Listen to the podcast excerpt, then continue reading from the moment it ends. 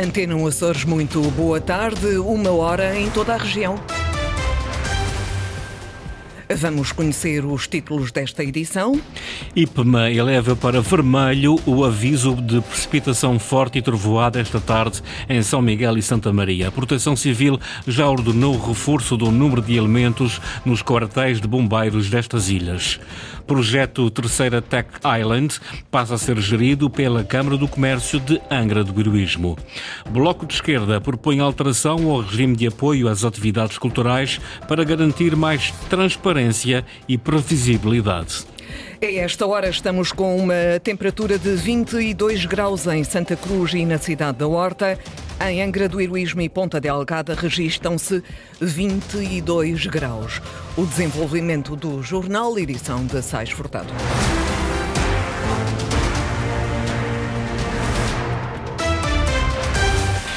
IPMA eleva para vermelho o aviso de precipitação a partir das 15 horas para São Miguel e Santa Maria. A ondulação frontal, que tem condicionado o estado do tempo nas ilhas do Grupo Oriental, deverá intensificar-se nas próximas horas. Ondulação frontal, que tem condicionado o estado do tempo nas ilhas do Grupo Oriental, deverá intensificar nas próximas horas, provocando precipitação forte, podendo ser acompanhada por trovoada.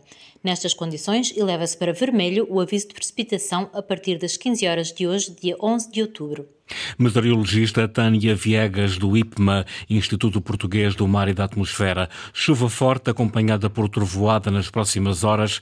Alerta vermelho para São Miguel e Santa Maria, em vigor até às nove da noite. Na sequência deste aviso vermelho emitido pelo IPMA para o Grupo Oriental, a Proteção Civil informa que contatou com os corpos de bombeiros das Ilhas de São Miguel e Santa Maria para reforçarem o número de elementos nestes quartéis. Foram contatados também os serviços municipais de proteção civil para sinalizarem zonas de risco que poderão ser afetadas pelas condições meteorológicas.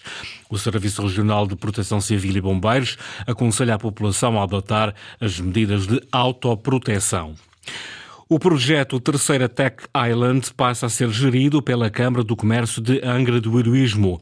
O objetivo é continuar ligado à tecnologia, mas criando novas dinâmicas e funções. Eduardo Mendes. A gestão do Terceira Tech Island passa a ser da responsabilidade da Câmara de Comércio de Angra do Heroísmo. O projeto foi criado em 2017 pelo executivo do PS com o propósito de criar um centro de empresas ligadas à tecnologia, mas o número de empresas fixadas tem vindo a diminuir. Precisava efetivamente de uma nova roupagem.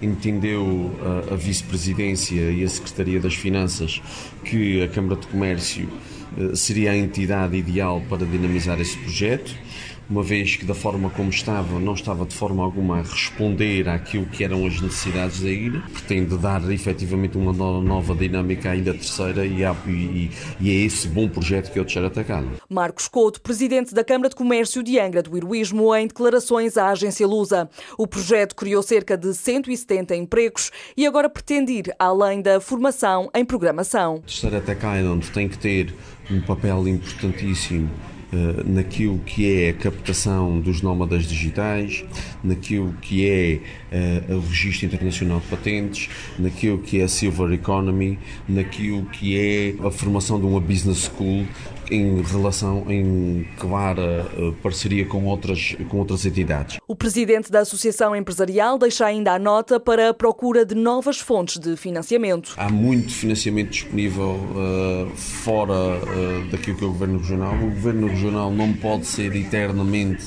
quem suporta tudo isto. Obviamente que terá de, ser, terá de ter o seu cunhão e terá de ter a, a sua porcentagem. A Câmara de Comércio de Angra do Heroísmo vai aproveitar as instalações deixadas pela Força Aérea Americana americana perto da base das Lajes para instalar empresas e para a construção de uma escola de negócios.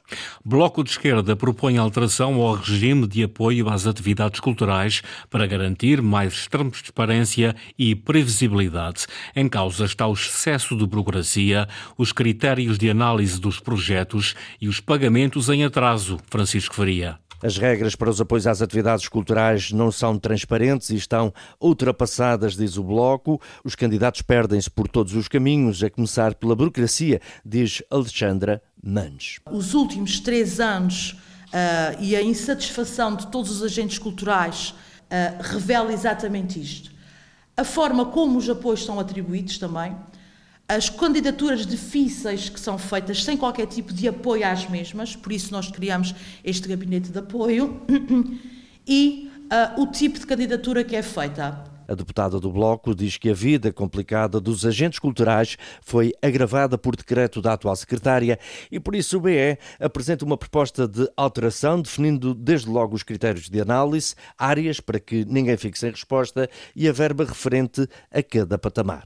Permitem não só uma liquidez financeira que permita às agentes e os agentes culturais iniciar o seu processo, o seu projeto, uh, sem terem que se endividar. Prazos de pagamento é outra regra a alterar. O Bloco diz que até este mês há uma elevada percentagem de projetos por pagar. Foram várias as insatisfações durante este último ano, com atrasos, atrasos nos apagamentos, coisa que não se pode verificar com a forma que é feita aqui. O endividamento zero só piorou o cenário, diz Alexandra Mendes é a política dos cortes, não podemos esquecer isto.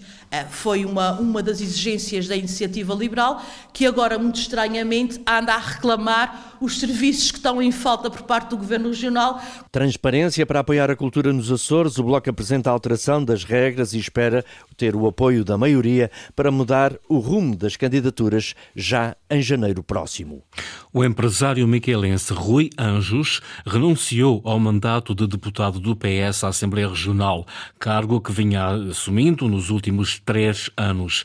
Na carta enviada ao presidente do Parlamento, Rui Anjos não justifica os motivos pelos quais abandonou o cargo, mas Antena Açores sabe que a decisão deverá estar relacionada com a gestão das suas empresas. Rui Anjos deverá ser substituído por José Carlos São Bento na bancada social Socialista do Parlamento Açoriano, Ricardo Freitas. Rui Anjos foi um dos nomes em que o PS Açores apostou na lista de candidatos a deputados nas últimas eleições regionais pelo Círculo de São Miguel.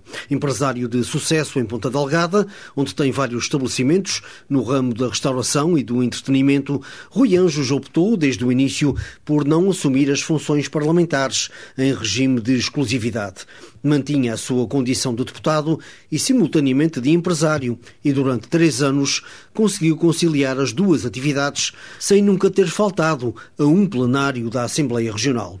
A um ano de terminar o mandato, Rui Anjos decidiu, no entanto, renunciar agora o mandato de deputado, abandonando todas as funções políticas no órgão máximo da autonomia regional. Numa carta enviada ao presidente da Assembleia, o empresário refere apenas que vai renunciar ao mandato com efeitos imediatos a partir de 1 de outubro, mas não justifica quais as razões que o levam a abandonar a Assembleia. A Antena Açores procurou saber mais pormenores sobre esta saída intempestiva do Parlamento, mas Rui Anjos disse que preferia não falar no assunto. A saída poderá estar relacionada com a dificuldade de conciliar os seus compromissos políticos com a gestão das suas empresas. Em sua substituição, regressa ao Parlamento José Sambento, também eleito por São Miguel, ele que já desempenhou as funções de deputado durante várias legislaturas e que conhece bem os cantos à casa. Em Bruxelas, Vasco Cordeiro encerrou hoje os trabalhos de eventos essenciais para as políticas de coesão da União Europeia. Em primeiro lugar, a Semana Europeia das Regiões e Cidades, onde ficou saliente o debate sobre o futuro da coesão e a ligação com as próximas eleições europeias as questões relativas ao debate sobre o futuro da política de coesão e, nesse contexto, ligaria com as eleições, uh, as eleições europeias. O que é que eu quero dizer com isso? Este é um debate que está a acontecer para o pós-2027, mas as eleições europeias são um momento fundamental para eh, reafirmar, no fundo, a necessidade de compromissos, de posições concretas em relação a esta matéria. Vasco Cordeiro, o presidente do Comitê das Regiões da União Europeia, sublinhou ainda duas questões fundamentais analisadas no órgão a que preside. A questão da presidência espanhola, a forma como ela está a decorrer e aquilo que ela significa para os interesses das regiões e das cidades, desde logo nesse contexto. Eu tive a oportunidade de participar recentemente em Múrcia, num conselho informal, a representação do Comitê das Regiões, dos Ministros da Coesão, e eh, em, no próximo mês teremos a reunião em Logronho, na La Rioja, teremos a oportunidade de reunir os, as instituições do Comitê das Regiões, o Bureau e a Conferência de Presidentes. e também a referência à Ucrânia e à, e à aprovação do parecer sobre a Ukrainian Facility. Declaração de Vasco Cordeiro, presidente da Comissão das Regiões, hoje em Bruxelas. Notícias da região, Jornal das 13 com Sais Furtado. Pode encontrar toda a atualidade online em cores.rtp.pt ou na página do Facebook da Antena Açores.